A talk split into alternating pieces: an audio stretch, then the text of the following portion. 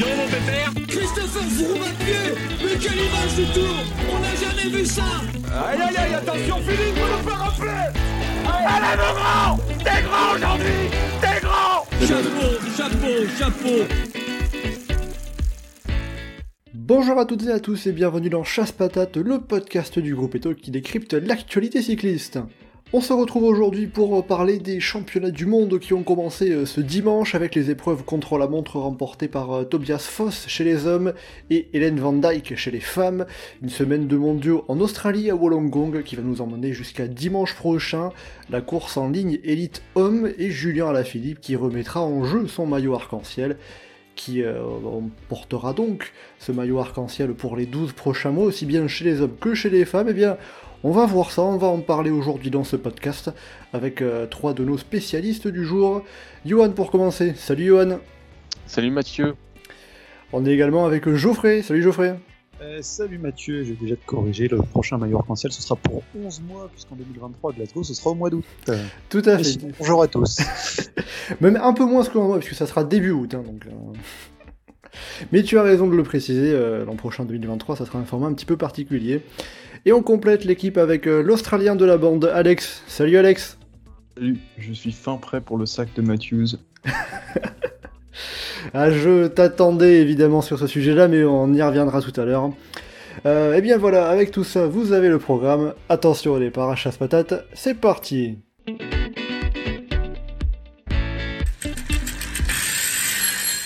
Alors euh, avant d'évoquer euh, les courses en ligne qui sont donc prévues samedi et dimanche prochain, samedi pour les femmes et euh, dimanche pour les hommes, les courses en ligne élite bien évidemment, un petit mot quand même sur, le, sur les contre-la-montre qu'on a eu ce dimanche avec notamment la victoire de Tobias Foss, le norvégien, sur le contre-la-montre élite homme, qui devance Stefan Kung de 3 secondes et Remco Evenepoel de 9 secondes.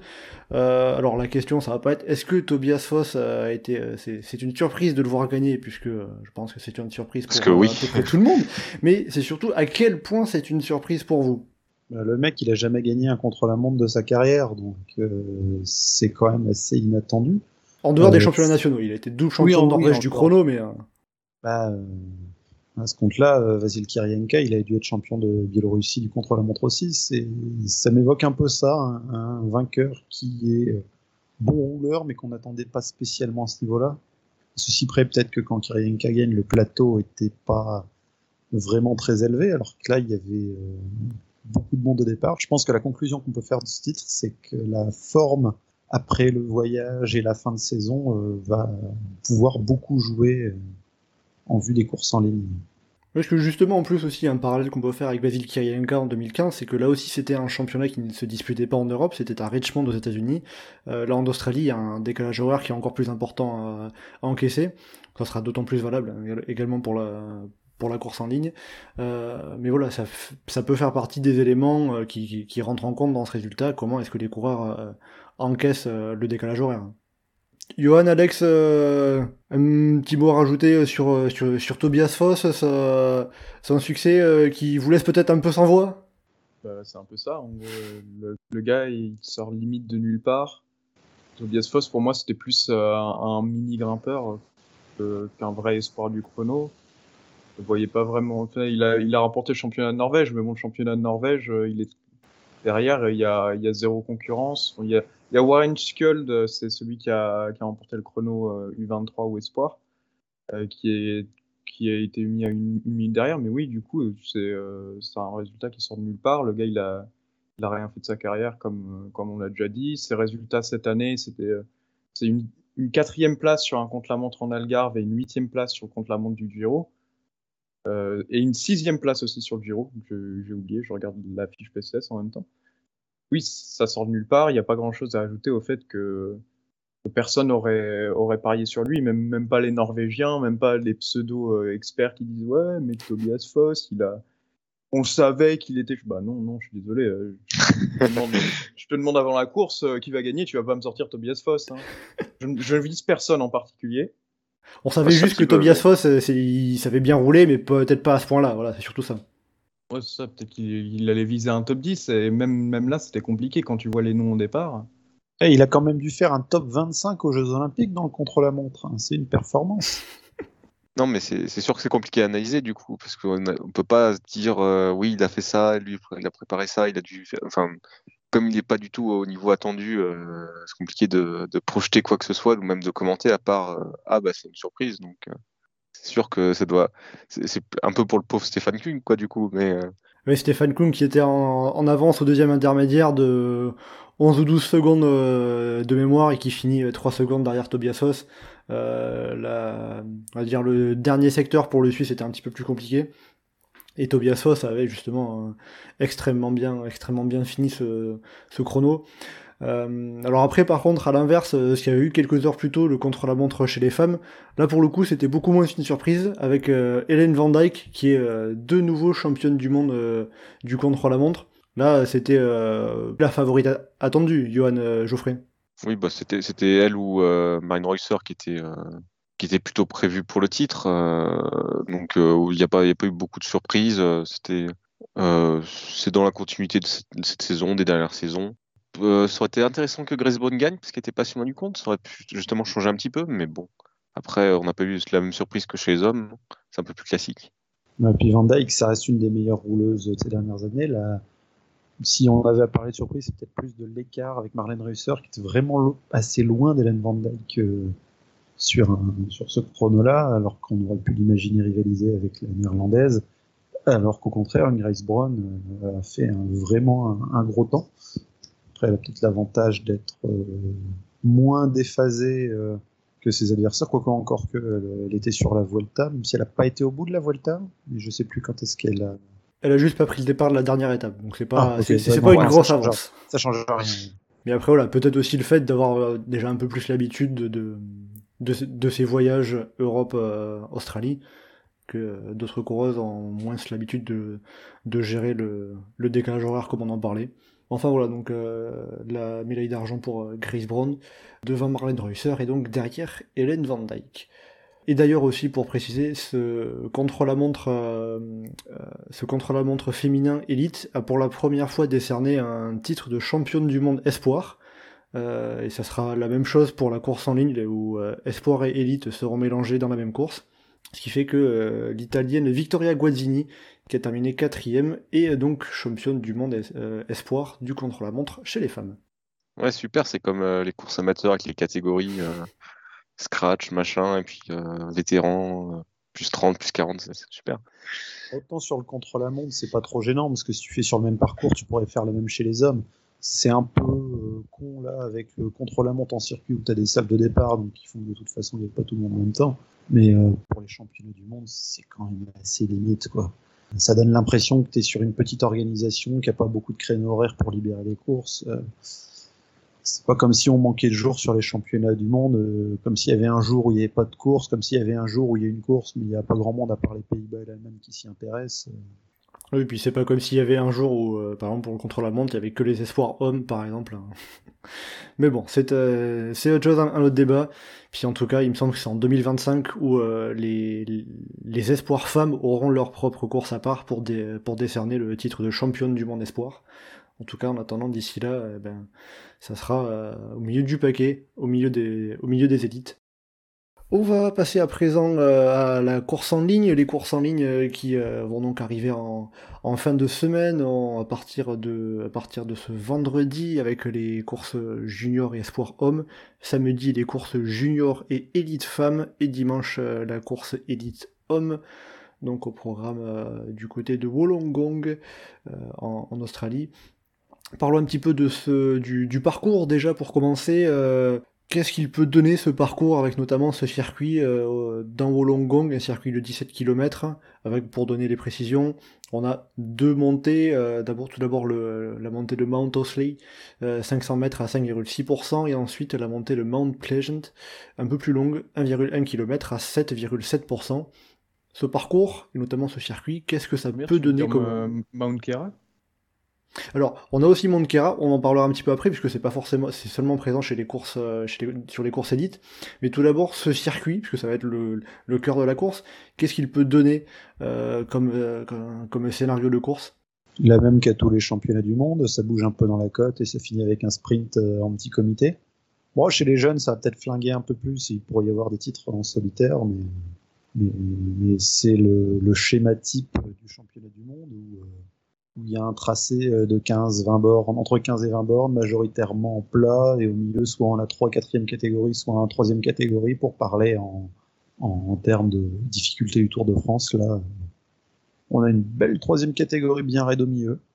Mais voilà, quoi, le, tracé euh, urbain avec des routes bien larges va, pouvoir favoriser euh, les, nations suffisamment imposantes pour ça. Et à mon avis, ça permettra pas de tout flinguer de très loin, même s'il y en a quelques, il y a quelques nations qui vont sûrement essayer de faire ça. Donc euh, pour toi, on n'aura pas une course aussi animée que l'année dernière notamment?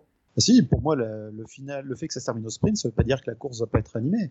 On peut, il y a beaucoup de courses qui sont retrouvées très très animées du début à la fin et qui peuvent se terminer au sprint, où on peut se retrouver à avoir une situation de, de, grosse tension entre des attaquants qui essayent de tenir pour quelques secondes face à des sprinteurs. Euh, je te rappelle qu'elle est ma course cycliste euh, fétiche. Elle, connaît bien ce genre de, de circonstances. Le Grand Prix de Fourmi, en effet. C'est pas moi qui l'ai cité aujourd'hui. Mais je sentais bien qu'il fallait que tu le que tu l'évoques évidemment. Johan, Alex, euh, est-ce que qu'est-ce que vous en pensez pour votre part de, de, ce parcours? Un peu la même chose. De toute façon, c'est euh, moi ça me fait beaucoup penser à Bergen euh, il y a quelques années, qui était un peu le même genre de, de profil urbain. On allait chercher une difficulté au milieu de parcours pour pouvoir durcir un petit peu, dynamiser un petit peu, et où en soi il y a quand même le temps de se réorganiser derrière et d'aller récupérer tout le monde pour finir pour finir groupé. Donc euh, sur euh, la course des hommes, vu qu'il y a une partie en ligne qui est un peu un différente, ça peut laisser plus de marge, mais euh, c'est clairement un circuit typique de championnat du monde où tu vas ça va peut-être durcir un petit peu chaque tour d'essayer dans la bosse, d'accélérer. Et, mais quand même beaucoup sur une course d'attente où il faut pas trop laisser de cartouche pour avoir la force de, piéger le peloton à la fin. Donc, ça peut-être faire redescendre un peu les gens par rapport au circuit de l'an dernier, euh, qui était beaucoup plus euh, diversifié, beaucoup plus en ligne, du coup un peu plus sur un format de classique. Euh, les gens vont redécouvrir les championnats du monde où bah, pendant 100 bandes ça roule pas parce que c'est une course en circuit, on attend. Euh, alors Alex, euh, tu évoquais justement, tu, parlais du Mount Keira qui sera emprunté euh, pour les courses élites avant de rentrer sur le circuit de Wollongong. sur là donc un circuit très typique des mondiaux. Cette montée du Mount Keira qui fait donc 8,7 km à 5% de, pente moyenne, quel rôle peut jouer cette, ascension qui sera donc empruntée avant d'arriver sur le circuit de Wollongong? Bah, pas grand-chose. C'est une, montée qui est mise très très loin de l'arrivée, que ce soit sur la course homme ou sur la course femme, tous les deux sur la course élite, c'est-à-dire qu'elle sera ni au programme espoir ni au programme U23. sur la course homme, elle est à 220 km de la ligne, elle est 20 km avant le début du circuit et 30 km avant le sommet du premier, de la première montée. Et puis, euh, comme on l'a dit, c'est pas une, difficulté qui est ultra dure non plus. C'est pas un énorme mur euh, où il y a des gros pourcentages où ça va exploser dans tous les sens va juste faire le ménage où, ça va euh, larguer des mecs de la sélection marocaine qui vont pas pouvoir tenir. C'est pas, euh, pas une énorme difficulté pour les gros favoris du jour. C'est pas vraiment une, énorme difficulté où ça va forcer. C'est juste pour pimenter un peu le parcours, pour éviter que ce soit totalement plat avant le début du circuit. Bon, certes, c'est pas ultra large, euh, d'après ce que j'ai vu sur Google Maps. Oui, je, suis, je ne suis pas allé à Wollongong, je ne suis jamais allé à Wollongong. Ah. Pas, pas professionnel, hein, franchement. Je suis pas allé très loin en vrai, mais euh, Wollongong, j'ai mis. Il n'y a pas vraiment d'intérêt à y aller en plus. Mais euh, c'est pas. De ce que j'ai vu sur Google Maps, c'est autant la montée est pas très très large, autant normalement il devrait pas y avoir de dégâts. La, descente, elle est pas, euh, pas ultra dure, elle est plutôt, euh, plutôt en ligne droite. Et puis la descente, elle est surtout en autoroute, donc le peu de dégâts qu'il y a, il y aura largement de temps de rentrer avant le début avec Mount Pleasant qui lui une difficulté un peu plus compliquée. Oui, une montée plus pentue que, que le Mankiera, qui donc aura probablement pas un, pas, un grand impact sportif sur la course. C'est ça. Mount Pleasant, c'est euh, non seulement plus pentu, mais c'est surtout assez étroit. Et la descente, même si elle est un peu plus large, a quelques, euh, quelques angles droits qui, sont assez euh, compliqués à gérer quand même. Oui, en effet, il faudra, faudra faire attention à pas se faire avoir. après, pour finir sur le parcours, on a quand même les, quasiment 3-4 derniers kilomètres qui se font à peu près en ligne droite. Euh, ça justement, euh, c'est euh, un peu un point noir pour des attaquants? Bah, ça dépend de quel côté on se place. Pour, pour le spectateur, c'est plutôt intéressant, justement, de qu'il y un suspense jusqu'au bout, que jusqu'à l'arrivée, tu peux avoir des regroupements, que ça puisse finir au sprint, que ça puisse finir en petit groupe, que ça puisse finir en solitaire. Donc, c'est un point noir pour les attaquants, forcément, et qui auraient préféré qu'il y ait des virages tous les 3 mètres et que le peloton puisse pas s'organiser. Mais je crois pas que.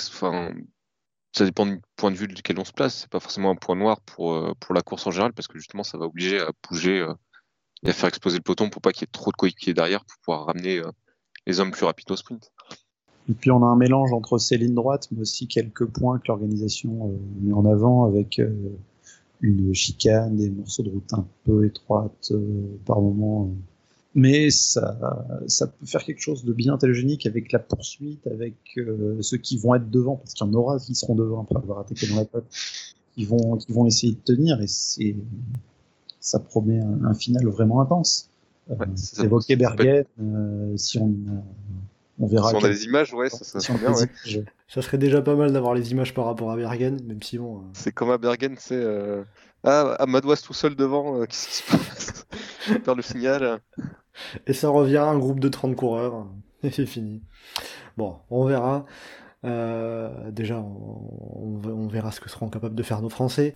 Et justement, tant qu'à faire, euh, on va rentrer justement dans le vif du sujet, les favoris de cette euh, course en ligne élite homme.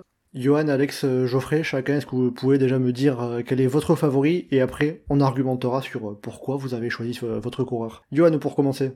Bah du coup, je l'ai piqué à Geoffrey. moi, c'était Mathieu Van Der Poel. J'offrais le ton côté, donc euh, si c'est pas Mathieu Van Der Poel, c'est qui?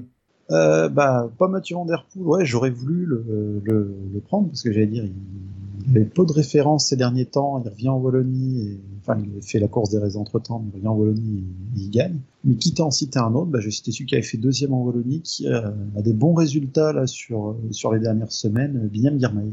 Et euh, Alex, est-ce que tu vas nous citer un coureur australien pour terminer la boucle? Ah, bien sûr, j'ai choisi Michael Matthews, forcément. Fallait. C'est son créneau, c'est chez lui. Alors, quitte à ce que ce soit vraiment son créneau, je pense que les trois qu'on vient de citer, ça peut être l'ordre 1, 2, 3 aussi. Ouais, mais ils sont pas australiens. Alors, il fallait bien un Australien sur, euh, sur, le podium, oui. Sur, ce podium. Vous définissez. C'est une... vrai que c'est une très belle configuration pour que Matthews y perde d'un boyau et puis que tout le peuple australien soit en deuil. Ce sera le deuxième euh, en quelques jours. Bon, mais tiens, Alex, euh, vu qu'on parle des, Australiens de Michael Matthews, pourquoi, en dehors du fait qu'il est australien, tu as choisi Michael Matthews comme favori pour la victoire? Forcément, parce que enfin, Michael Matthews, c'est quand même le profil typique sur une course comme ça. C'est il y a une, bonne possibilité que ça arrive groupé. Du coup, Michael Matthews, il a la pointe de vitesse, mais le Mount Pleasant, c'est pas, c'est pas de la rigolade non plus. C'est serré, ça monte, ça frotte. Michael Matthews, forcément, c'est un, sprinter qui passe les bosses, c'est un sprinter qui a prouvé, et qui non seulement l'a prouvé au, long de sa carrière, mais qui l'a prouvé récemment, cette saison, que ce soit sur les Canadiennes ou sur le Tour de France, qu'il avait encore cette capacité à passer les bosses, qu'il avait encore la capacité d'avoir une bonne pointe de vitesse. On mentionnait Binyam Girmay, mais je pense aussi à des Wood Van Aert il les a battus à Québec où c'est c'est pas exactement le même profil. Hein. Québec, c'est plus dur. Mais c'est dans le même genre, on va dire. C'est, le profil est plus ou moins dans le même type. Donc pour moi, Michael Matthews, c'est quand même une bonne carte. Et en plus, à domicile, avec une équipe plutôt solide autour de lui, il y a donc du coup des Durbridge, Clark, Hindley, euh, mais aussi Luke Platt, Ben O'Connor. Enfin, tout ça, c'est quand, même, c'est quand même pas dégueulasse. Du coup, je pense que Michael Matthews, normalement, tout le monde doit l'avoir dans, ses favoris. S'il fait pas, s'il fait pas podium, pour moi, déjà, c'est une déception. Je, le dirai de suite. Si Michael Matthews fait pas podium sur cette course, sur ce profil, chez lui, pour moi, euh, c'est une grosse déception. Mais est-ce qu'il risque pas de se, faire piéger parce que son équipe autour, c'est, enfin, elle peut vite euh, un peu se faire distancer, euh, on peut perdre le contrôle de la course. Il n'y a pas grand monde pour l'amener au sprint. Si la course est dure, il pour durcir la course, c'est un peu surtout des, grimpeurs, mais c'est pas forcément ceux qui vont peut-être pouvoir faire les montées de, côte les plus rapides en, plus en mode puncher. Oui, c'est vrai, mais après, euh, Matthews, il n'a pas forcément la grosse pancarte sur lui non plus. La grosse pancarte, elle sera sur Van ça sera plus au Belge de faire le, de faire le Euh, il a peut-être pas la grosse pancarte aussi parce que ça fait longtemps qu'il a pas gagné un sprint quoi. Euh... Est-ce que depuis le Grand Prix de Québec euh, en 2019, il a gagné une seule course au sprint, enfin dans un. Ah ouais, il a gagné en Catalogne euh, cette année. Ouais, non mais euh, Catalogne, il a battu qui euh, Quentin Pacher et Sergio Guita. Euh... Colbrelli, bon. mais c'est pas grave. Colbrelli, ouais, mais... Qui fait deux. Non, mais franchement, est-ce qu'il a battu le gagne au sprint? Ouais. euh... Disons que de toute façon, Michael Matthews, depuis sa victoire à, à, à Québec il y a trois ans, il a bah, trois victoires. La Bretagne Classique 2020, euh, première étape du Tour de Catalogne euh, cette année, où il gagne en effet le sprint sur un sprint en boss.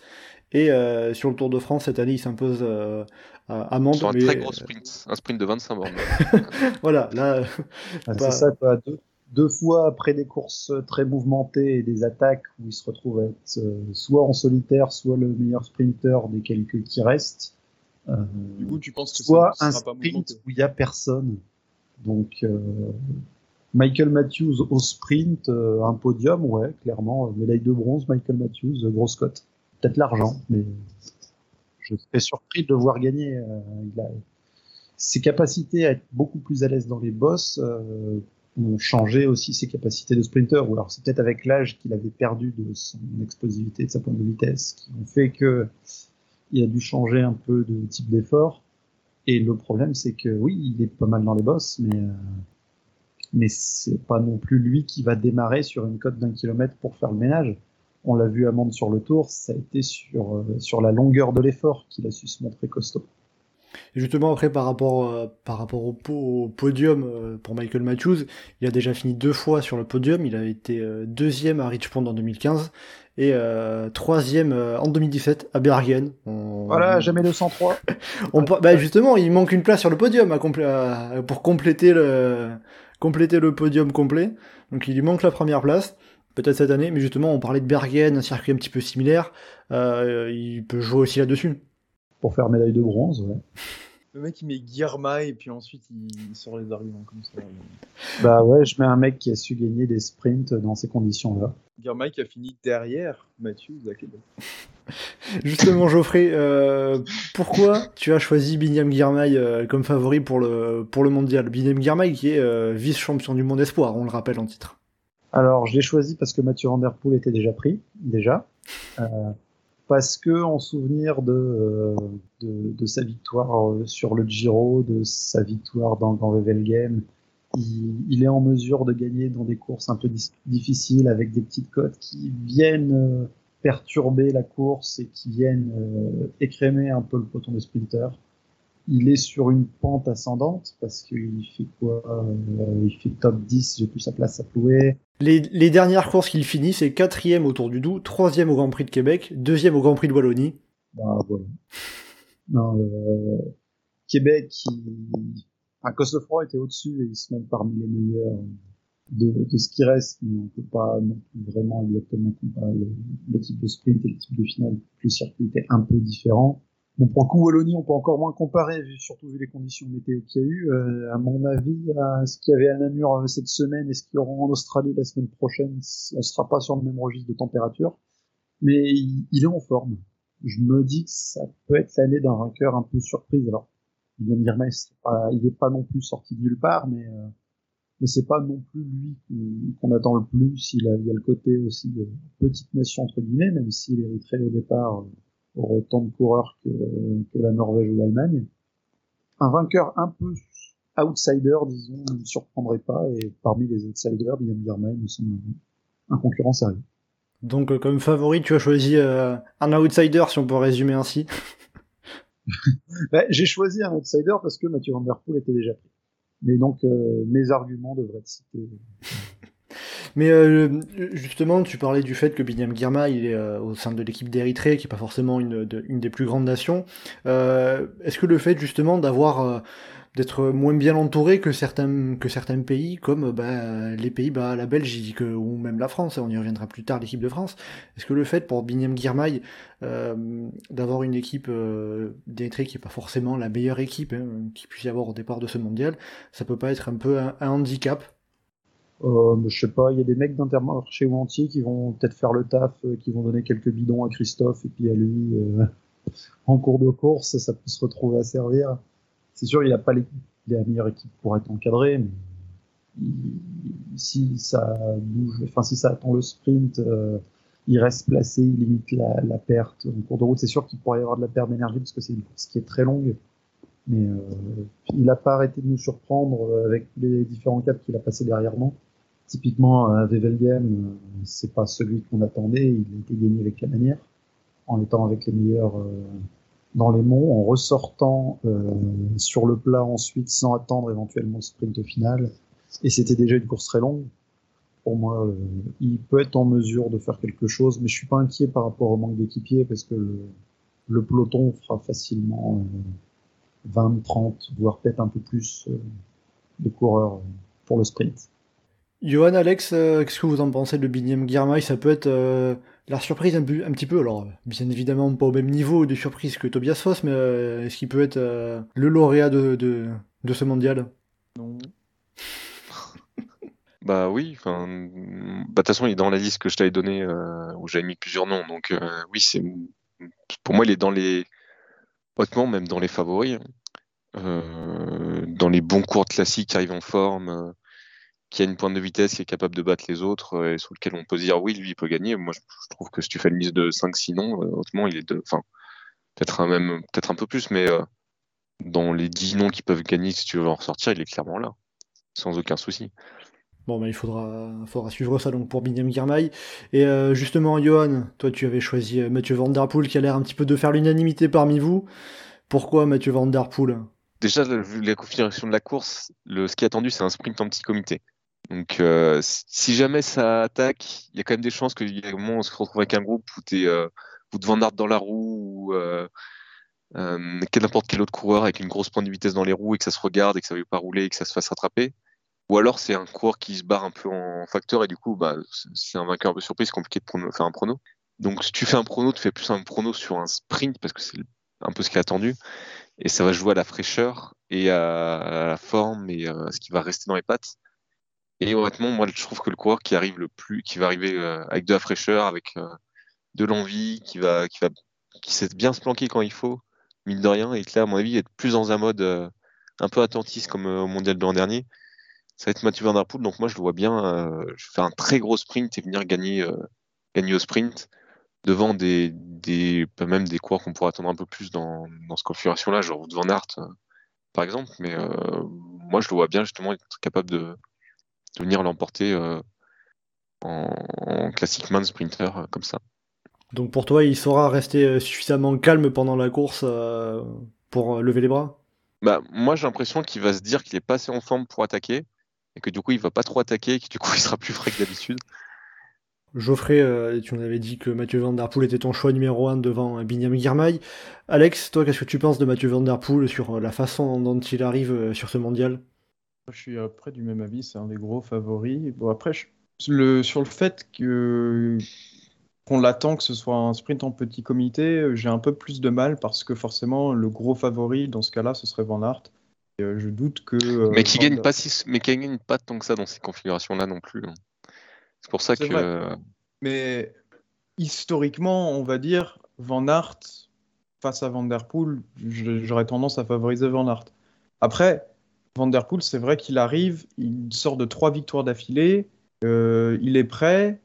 Euh, je suppose que l'équipe des Pays-Bas ne sera pas, sont pas complètement demeurés. Ils vont lui donner quand même une période d'acclimatation qui vont pas le sortir. Genre, euh, ils vont pas lui, faire prendre le vol le 23 et que le 25 il sera, il sera sur, le, sur la course.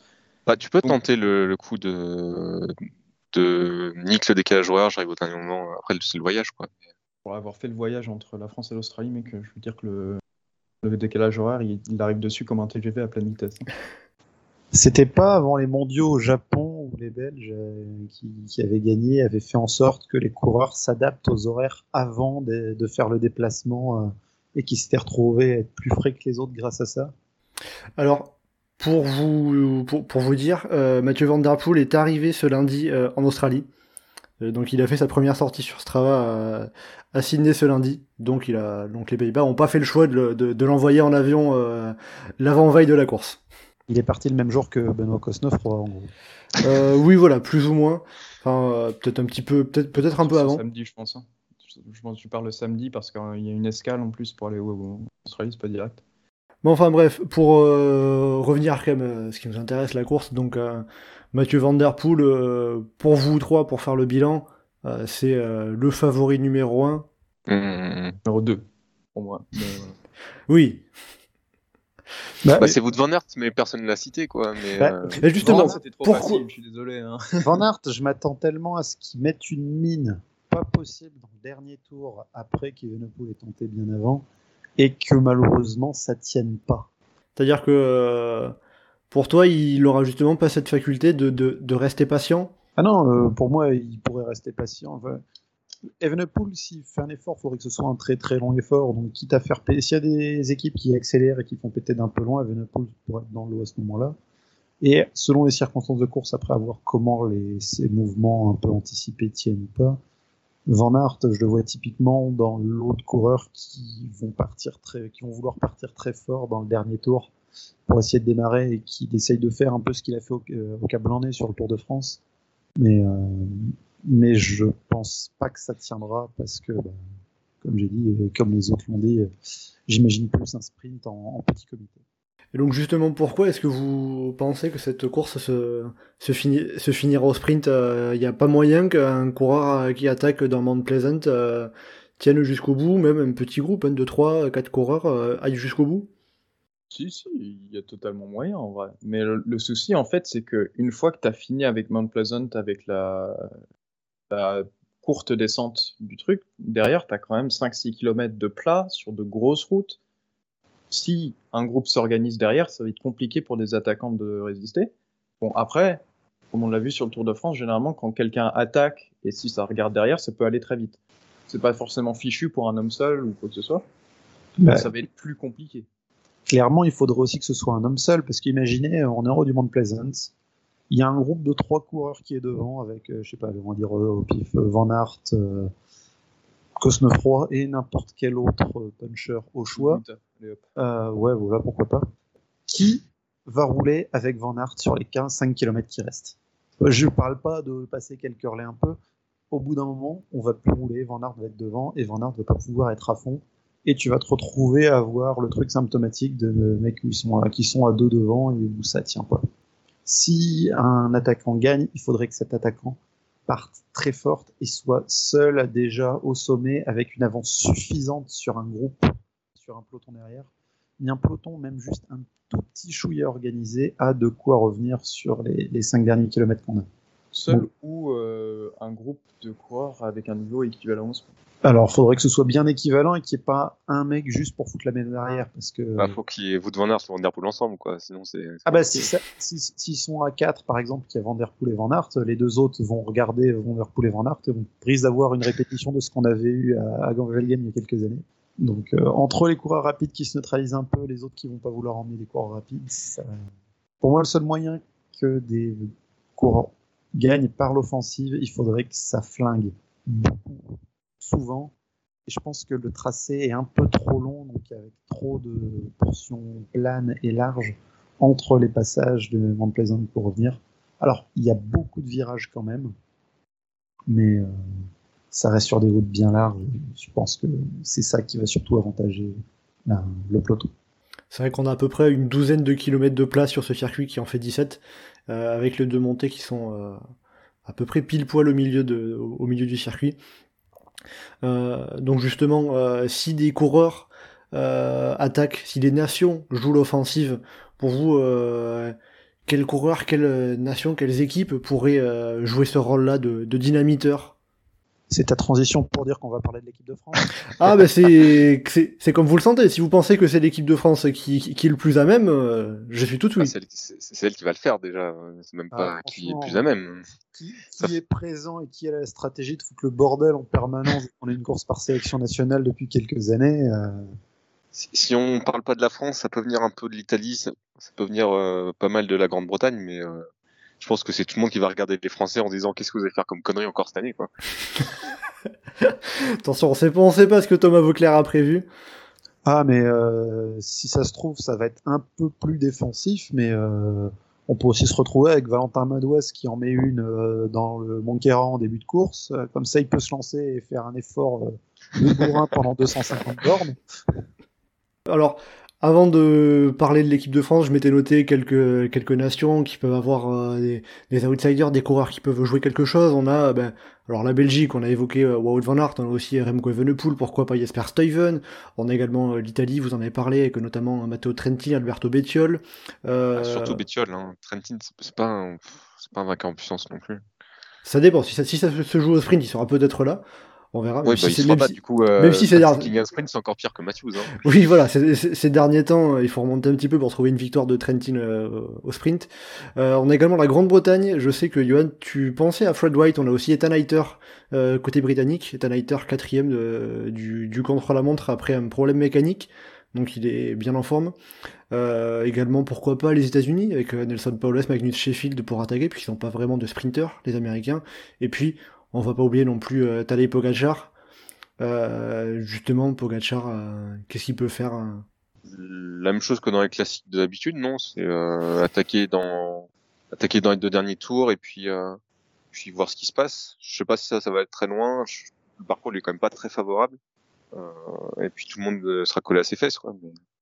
Et donc là, dans les outsiders que j'ai cités, il y en a qui, qui, qui vous semblent intéressants?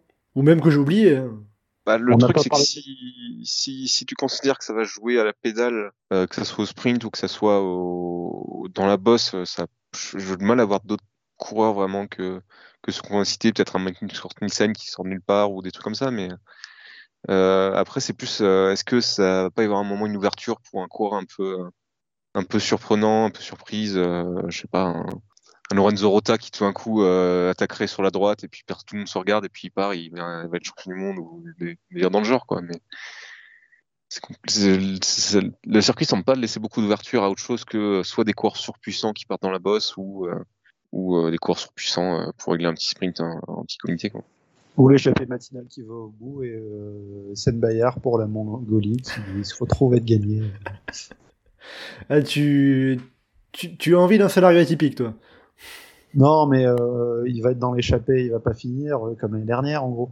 De toute façon, euh, les échappées sur les championnats du monde, euh, généralement, c'est quand même 60-40 sur le fait que tu finisses ou pas. Hein. Oui, c'est rarement des coureurs qui, qui, qui, vont vraiment tout loin, puis c'est aussi pour, euh, régulièrement des coureurs qui justement profitent d'être sur ces mondiaux, se montrer un petit peu.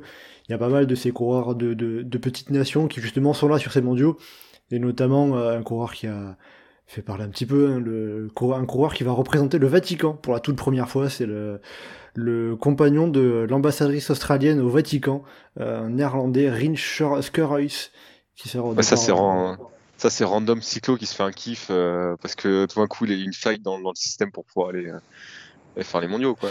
Alors il a quand même fait 40e du championnat des Pays-Bas euh, du contre-la-montre euh, l'année dernière. Incroyable. Et justement, il connaît bien l'Australie puisqu'il a couru euh, deux années en des équipes continentales australiennes en 2016 et 2018. Mais bon, ça c'est vraiment, euh, c'est vraiment du détail. Peut-être qu'on le verra dans l'échappée.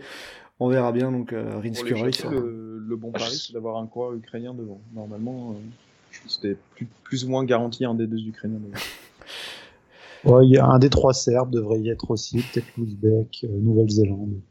Bon, on va rentrer à ce qui nous concerne un peu plus, à savoir euh, les coureurs français, l'équipe de France. Euh, alors, euh, l'équipe initialement annoncée, les 9 coureurs, on, fait part... on est la sélection qui peut avoir 9 coureurs grâce au tenant du titre, Julien Lafilippe. On avait donc annoncé au départ Julien Lafilippe, Bruno Armirail, Romain Bardet, Rémi Cavagna, Christophe Laporte, Valentin Madouas, Quentin Paché, Florian Sénéchal et Pavel Sivakov.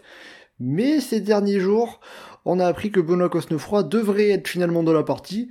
Ça pourrait être pour remplacer Bruno Armirail ou Rémi Cavagna, on n'a pas encore l'information pour le moment. Ça devrait être euh, annoncé, confirmé officiellement par Thomas Vauclair qui tiendra une conférence de presse ce mercredi. Mais donc voilà pour la sélection masculine française pour, ces, pour ce championnat du monde. Avec donc, vous avez vendu un petit peu la mèche, mais pour vous, l'équipe de France, euh, c'est euh, l'équipe qui a le plus intérêt à, à foutre le bordel, à attaquer bah, on n'a pas de sprinter, donc euh, faut, vraiment en mettre de partout. Thomas Voeckler fait ça systématiquement. L'arrivée de dernière minute de Benoît Cosnefroy, vu la forme qu'il a, et résister à un peloton petit comité au Grand Prix de Québec, euh, faut quand même le faire. Maintenant, voilà, s'il si, le ramène de dernière minute pour faire une course alors qu'il n'était pas prévu initialement, qu'il était que dans les remplaçants, c'est pas pour l'aligner sur le relais mixte mercredi. Que c'est pas non plus pour faire l'équipier. Donc c'est qu'il y a des envies et euh, même si euh, c'est pas des manches au sprint, les Cosnefroy et la Philippe, c'est pas eux qui vont pouvoir rivaliser avec euh, avec tous les coureurs qu'on a cités un peu plus tôt. Et au sprint, Christophe Laporte peut pas avoir sa carte à jouer? C'est vrai qu'il pourrait, mais il peut, ça reste quand même un cran en dessous. Ouais, le... en dessous des autres clairement, la, la, manière dont l'équipe de France court euh, sous l'égide de Thomas Leclerc, c'est clairement euh, pour gagner et pas pour, euh, pour, pour, faire placer. Et on aurait été l'équipe de France il y a encore quelques années, on aurait envie de se dire ouais, le podium c'est top. Maintenant, voilà, on a, on a passé ça et clairement, c'est la victoire ou rien. L'avantage aussi un petit peu d'avoir gagné deux fois ces, ces deux dernières années, ah bah quand t'es double tenant du titre, tu vas pas dire allez les mecs, on roule tout pour Christophe Laporte, on espère qu'il va faire top 5. oui, on peut avoir d'autres ambitions, puis surtout qu'on a les coureurs pour avoir d'autres ambitions qu'attendre simplement le sprint. Parce qu'on a euh, Julien Lafilippe déjà euh, qui est là, qui va défendre son son double titre de champion du monde. On a Valentin Badoise, vous en avez parlé aussi. Euh, on a euh, Benoît Cosnefroy qui, devait être, qui devrait être officialisé. On a Romain Bardet, Quentin Paché, pourquoi pas aussi. Ça fait partie de, des coureurs qui vont pouvoir placer les bandes de riz, même un peu loin de l'arrivée pour lancer la course. On, a beaucoup de, de punchers, de grimpeurs. clairement, Pavel, Pavel Sivakov et Romain Bardet sont pas là pour lancer Christophe Laporte dans, dans la ligne droite. Oui, puis parce que le seul euh, lanceur, c'est enfin c'est Sénéchal, mais il, va sauter avant la fin. Donc euh, c'est sûr que là, on a une équipe qui est là alignée pour, euh, on va mettre des mines tous les tous les tours et puis à la fin on verra ce qui se passe. Quoi. Et à la Philippe, s'il peut, il en met une dans le dernier tour, il part tout seul et puis il va gagner. Mais et justement, cette tactique vraiment de d'attaquer, d'attaquer beaucoup hein, avec les coureurs qu'on a, qui pour vous semble être la tactique qui serait mise en place. est-ce que par rapport au visier, le coureur français déjà, est-ce que c'est la meilleure tactique qui aurait, qui, qui peut être mise en place? Plusieurs nations peuvent être là avec un objectif d'attente et de gérer les choses au sprint. Euh, la meilleure des stratégies, vu l'équipe alignée et les capacités euh, cyclistes françaises, c'est justement de foutre le bordel et d'en mettre de partout. Et on a des coureurs qui sont très bons dans l'endurance, dans les courses longues et difficiles. Euh, Cosnefroy, Alaphilippe, euh, Bardet, euh, Madouas. Euh, clairement, c'est les coureurs à qui ça fait pas peur de faire 5 heures à fond, où ça flingue dans tous les sens plutôt que que 7 heures de sel où on attend le sprint derrière. Et après, la question que peut-être tout le monde attend, est-ce que Ala Philippe peut de nouveau être champion du monde? Est-ce qu'il peut faire la passe de 3 et imiter Peter Sagan pour 3 titres consécutifs? Alors, vu la fin de ta question, je vais dire non. En revanche, est-ce qu'il peut faire la passe de 3 Vu les programmes qu'on aura dans les prochaines années, il pourra, ouais. Entre 2023 et 2025, il a toujours gagné. Hein. Donc, tu le vois pas gagner cette année? C'est bah, surtout ça l'essence de ma question. Physiquement, je, il n'a pas donné vraiment de grosses certitudes. Ce qu'il a fait un peu sur la Vuelta, c'était plus d'être en équipe qui modèle et, et il a gagné deux fois et, euh, et ça surprendrait pas au sein de l'équipe de France et de l'ambiance qui semble y avoir, si on en souvenir les images d'après-course de l'année dernière, qu'il a aidé, euh, qu'il a aidé Benoît Cosnefroy par exemple. Alex, qu'est-ce que tu en penses de, de, de Julien Lafilippe qui peut arriver un petit peu dans l'inconnu avec euh, cet abandon sur le, sur, le Tour d'Espagne où il n'est pas allé au bout, qui était euh, sa, principale course de préparation pour le mondial? Je suis un peu du même avis. Je trouve qu'à la Philippe, euh, il est beaucoup trop court pour pouvoir tenter de jouer la, la gagne sur ce mondial. À la Philippe, c'est deux victoires cette saison. C'est une étape sur le Tour de Pays Basque, une étape sur le Tour de Wallonie où derrière, il, abandonne la course aussi. C'est une, saison galère pour Alaphilippe et je pense qu'à défaut de pouvoir tenter de jouer la gagne sur les championnats du monde, il devrait aider quelqu'un d'autre. Dans ce cas-là, Benoît Kosnefroy plus, plus qu'autre chose. Pavel Sivakov peut potentiellement. Et à la Philippe, je le vois vraiment pas jouer la gagne. Pour moi, il est, il, il s'est pas bien préparé. Il a passé une mauvaise saison.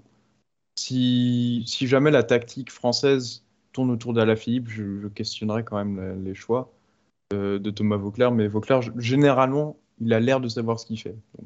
Et justement, est-ce que la Philippe peut pas justement euh, servir l'équipe de France dans le sens où il pourrait attirer tous les regards sur lui? Bah, Je pense que au-delà d'attirer tous les regards sur lui, euh, ça va quand même être compliqué de, de tenir le regard sur lui alors que t'es pas favori, quoi, parce que les autres équipes elles savent aussi que tu passes une saison euh, atroce Au-delà, je pense que les, les, équipes seront au courant quand même que le leader de l'équipe de France, c'est pas lui. Est-ce que, est-ce que Vauclair va tenter une espèce de triple bluff, euh, genre à la Philippe qui attaque à deux tours, pleine balle, euh, en mode je suis surpuissant et tout, et puis dernier tour, il sentait un peu derrière pendant qu'il y a Madouas qui se part de l'autre côté avec ce froid. C'est exactement ce que j'allais dire. à la Philippe qui en met une bien violente à deux ou trois tours de l'arrivée, comment les autres vont réagir? Parce que t'as envie de te dire, ouais, mais c'est l'attaque du désespoir, il est parti comme ça. Et si tu le laisses filer et qu'il se retrouve à prendre 30-40 secondes, parce que si tu laisses filer à trois tours de l'arrivée, t'es pas, t'es pas en rythme à fond. Et l'écart peut se retrouver à être assez élevé.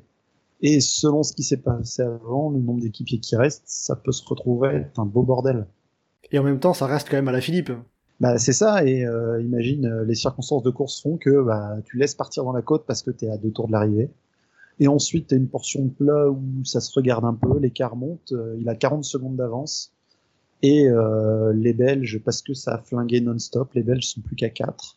Les Britanniques, ils sont à 3. Les Italiens, ils sont à 2. Les Néerlandais, ils sont à 3. Qui est-ce qui va rouler?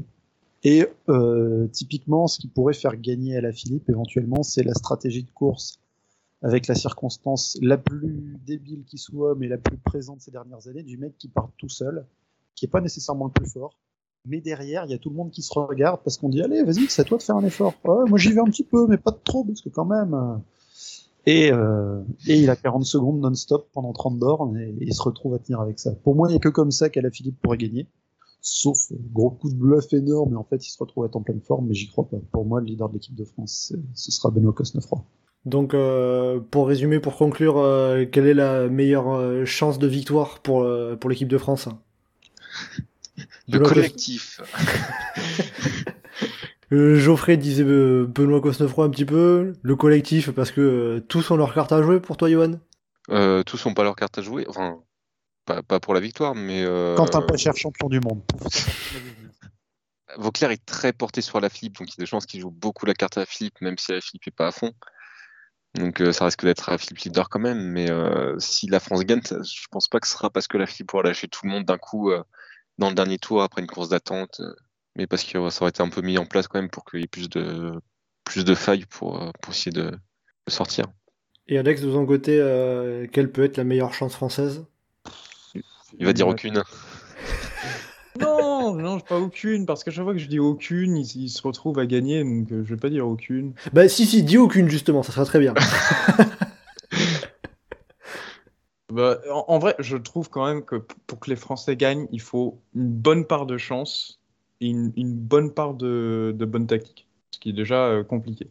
Mais si, si, je vois un Français gagner, c'est une, une attaque qui n'est pas forcément suivie et euh, derrière, il y a un, un, gars pour euh, faire le bordel dans, dans le groupe derrière. Ou alors le groupe derrière ne collabore pas parce qu'ils ont peur du mec qui est à côté qui sprint plus rapidement que moi. Oui, en gros, tu t'attends pas forcément à une victoire française parce que ça rejoint ce que vous, parce que vous imaginez euh, tous les trois le, comme le scénario le plus probable, à savoir que la victoire se joue au sprint. C'est un peu ça. Ouais, plus ou moins, ouais. Mais, mais même si ça se joue. Euh, j'ai pas envie de dire même si ça se joue au sprint, mais même, même s'il y a cette idée de d'aller au sprint, forcément Benoît Cosnefroy a, il a une bonne pente de vitesse. Bon, il va pas taper des Van Aert, Van Der Poel et compagnie, mais donc du coup, il a quand même quelques chances. Bon, après avoir parlé de, de, de, la course masculine, de l'équipe de France masculine, euh, un petit mot également pour finir sur euh, la course en ligne euh, féminine qui aura lieu donc samedi prochain. les, les femmes qui auront six tours du circuit de Wollongong à parcourir après avoir elles, elles aussi monté le Mount Keira. Pour vous donner la sélection de l'équipe de France c'est la suivante, Aude Bianic, Coralie Demey, Juliette Labousse, Marie Lenette, Evita Musique, Gladys, Verholst et Jade Viel pour finir. Jade Viel qui remplace euh, Audrey Cordon-Rago, qui a dû déclarer forfait après, après avoir euh, été victime d'un AVC. On lui souhaite euh, tout le meilleur et bon courage pour la suite. On pense très fort à elle, bien évidemment. donc voilà pour la sélection française côté féminin. Et donc, qui peut remporter le championnat du monde féminin samedi prochain à Wollongong? Johan Geoffrey, euh, vous qui êtes un peu nos, spécialistes du cyclisme féminin, euh, quels sont vos pronostics euh, Disons que la course féminine s'annonce comme ce qui est un peu le cas en ce moment, la duel entre Pays-Bas et l'Italie, forcément. Euh, l'Italie sera très portée sur euh, Balsamo a priori, puisque c'est vraiment elle qui peut aller chercher un sprint, euh, une victoire au sprint. Les Pays-Bas sont, pas mal sur Marianne Vos, mais euh, les Pays-Bas risquent de faire le même, le même bordel que d'habitude, à pas savoir qui rouler pourquoi et faire n'importe quoi. Mais après, c'est est-ce qu'il y aura la place pour euh, les autres coureuses des autres nations euh, de venir s'insérer là-dedans? Est-ce qu'il y aura des, est-ce que ça va arriver à un petit comité avec des coureuses qui pourront euh, rivaliser au sprint? Enfin, mon couille, mais du coup, qui et où est-ce que ça va Est-ce que Annemiek van Vleuten va tout faire péter? Et que du coup, tu auras une coureuse un peu costaud qui pourra accompagner, peut-être la battre au sprint. C'est un peu plus ouvert que la course des hommes parce que ça peut réellement péter, ça peut réellement partir tout seul et ça peut réellement partir même de loin, selon ce que Van Vleuten n'a pas décidé de faire, par exemple. Donc Donc, euh, tu euh, t'attends moins à ce que la victoire se joue au sprint euh. Je m'attends moins à ce que ce soit George Sprint, je m'attends aussi plus à ce que ce soit plus ouvert et que potentiellement une victoire un peu plus surprise ou un peu plus, un peu plus surprenante. Donc du coup, moi, je t'avais mis euh, Alexand- Alexandra Mani, donc coureuse australienne à domicile, euh, qui ferait une très belle histoire, euh, ancienne pistarde, qui, qui fait une très très belle saison, qui est une des grosses révélations de la saison, qui va vite au sprint, qui est assez costaud, qui, euh, qui est encore en, régulièrement en forme en ce moment, qui a fait une belle, euh, c'est pas une mais du coup un- une belle course sur le Madrid Challenge. Donc euh, moi, après ce nom-là ou un autre, je sais pas, j'ai pas de favorite qui se dégage très, très largement, je trouve. Geoffrey, de ton côté, comment est-ce que tu, tu vois la course? Euh, J'imagine bien les Pays-Bas faire n'importe quoi. J'ai l'impression que vous me dites ça à chaque fois. Mais c'est parce qu'elles font ça à chaque fois. hein. Le- Non, après, ils ont, ils ont des concurrentes qui sont en mesure de faire de, de- de bonnes choses. Il y a, il y a peut-être un- une hiérarchie un peu plus installée là que d'habitude. Mais si on se retrouve dans le final et qu'on a Voss et Van Vleuten et Vollering, est-ce que ça saura s'organiser entre les trois ou pas? Un énorme vivier de talent, mais ce ou pas est tellement symptomatique des capacités stratégiques des Pays-Bas. L'Italie a effectivement un gros effectif avec euh, de, de, de belles concurrentes pour, le sprint, pour emmener Balsamo. Il y, a, il y a une très belle équipe. Maintenant, euh, si ça se retrouve être une course d'offensive et qu'il y a Elisa Longo Borghini devant, ça risque de se foirer parce qu'on parle des capacités de foirage collectif euh, côté Pays-Bas. Elisa Longo Borghini a la capacité de focaliser ça sur elle toute seule dès que c'est face à du monde. Néanmoins, on évoquait les difficultés, quelqu'un de partir seul, là pour le coup, elle pourrait être en mesure de le faire, mais je pense pas qu'elle le ferait. Je pense que l'Italie va peut-être essayer de jouer un peu plus euh, sur le collectif pour le sprint, parce que là pour le coup, il y a de quoi avoir un train de 5 coureuses euh, dans un peloton de 15 coureuses à l'arrivée. Mais dans ce bazar un peu entre le sprint et du mouvement dans les bosses, pour moi, il y a un nom qui ressort assez nettement, et c'est celui de l'autocopétie, qui a les capacités de suivre dans du mouvement dans les bosses, et si ça se retrouve à être à 5-6, elle sera dedans. Et si ça se retrouve à être un sprint avec une quinzaine, elle sera dedans. Et si c'est un sprint avec une trentaine, elle sera dedans aussi. Donc il y a pas mal de, de, de situations de course où elle peut euh, se retrouver à, à jouer pour la gagne. Ben, un peu toutes. Et puis tu me connais, quand il faut citer une pistard, je le fais. Quand il faut citer quelqu'un qui fait du cyclocross, je le fais aussi. Elle, elle fait les deux. Donc euh, c'est, ça reste un bon choix. Double bonus. c'est bien les pronos de Geoffrey, ça change. hein. Un jour c'est euh, l'autocopéki, un jour c'est Mathieu Van Der Poel, l'autre jour c'est l'autocopéki, après. après, Et c'est au encore Tour des Poel. j'ai cité les deux, les deux ont gagné. Donc, euh, bon. Eh ben écoute, euh, cette fois-ci, Johan a été plus rapide Ah, que toi pour, le, pour la course euh, homme, mais euh, Et tu... pour et pour le Tokopeki, c'est aussi un peu le, le cri du cœur de d'avoir envie de la voir être championne du monde de quelque chose d'autre. Et euh, côté française, euh, qu'est-ce qu'elles peuvent euh, espérer, nos coureuses françaises, sur, euh, sur cette course? Euh, c'est un peu la même configuration que les dernières années, c'est-à-dire que euh, le collectif va probablement être assez solide, assez présent, mais euh, il n'y a pas forcément de coureuse qui a le niveau pour accompagner les plus grosses attaques, il n'y a pas forcément de coureuse qui a le niveau pour euh, aller régler tout le monde au sprint. Une médaille, ça peut tomber, un titre, ça peut tomber dans l'absolu, mais euh, ça va être compliqué. Donc, euh, il- On est un peu dans la situation euh, compliquée où c'est pas assez difficile pour nos meilleures coureuses dans les terrains difficiles, mais c'est trop difficile pour nos meilleures sprinteuses. Donc on a cette équipe qui est un peu entre deux et euh, à mon avis on va aller voir à l'attaque. Je crains que ça c'est pas le meilleur tracé pour qu'elle euh, obtienne quelque chose. Un top 10 oui clairement, mais euh, mais plus euh, le podium ou la, le titre ça me paraît compliqué. Alors qu'une équi- une équipe avec Labousse, euh, Musique et Jadgel, t'aurais mis euh, du sable, des planches, des escaliers, euh, passage à un bout, euh, là ça aurait été impeccable. hein. Alors, il va falloir attendre quelques mois avant de, avant d'avoir les mondiaux de cyclocross, même si euh, je sais que la saison de cyclocross a déjà commencé euh, en Belgique et, et aux Pays-Bas. C'est ça, ça reprenait euh, dimanche. Mais bon, donc du coup, pour, euh, pour ce mondial euh, samedi prochain, pour nos Françaises, il faudrait plutôt une course euh, à l'offensive, un peu comme pour les hommes, donc euh, d'après vous? Bah, so- soit une course d'attente totale et puis t'as as Gladys Verhulst qui vient faire un coup euh, un peu sorti de nulle part au sprint, euh, qui vient gratter une place comme elle sait le faire, surtout qu'elle aime beaucoup les courses en circuit. Euh, soit vraiment ouais, une course très débridée, très dure et où euh, il y a nos meilleures grimpeuses qui peuvent euh, se retrouver à jouer un peu plus euh, à l'avant. Eh bien, on verra tout ça donc euh, pour la, course en ligne élite euh, femmes euh, ce samedi.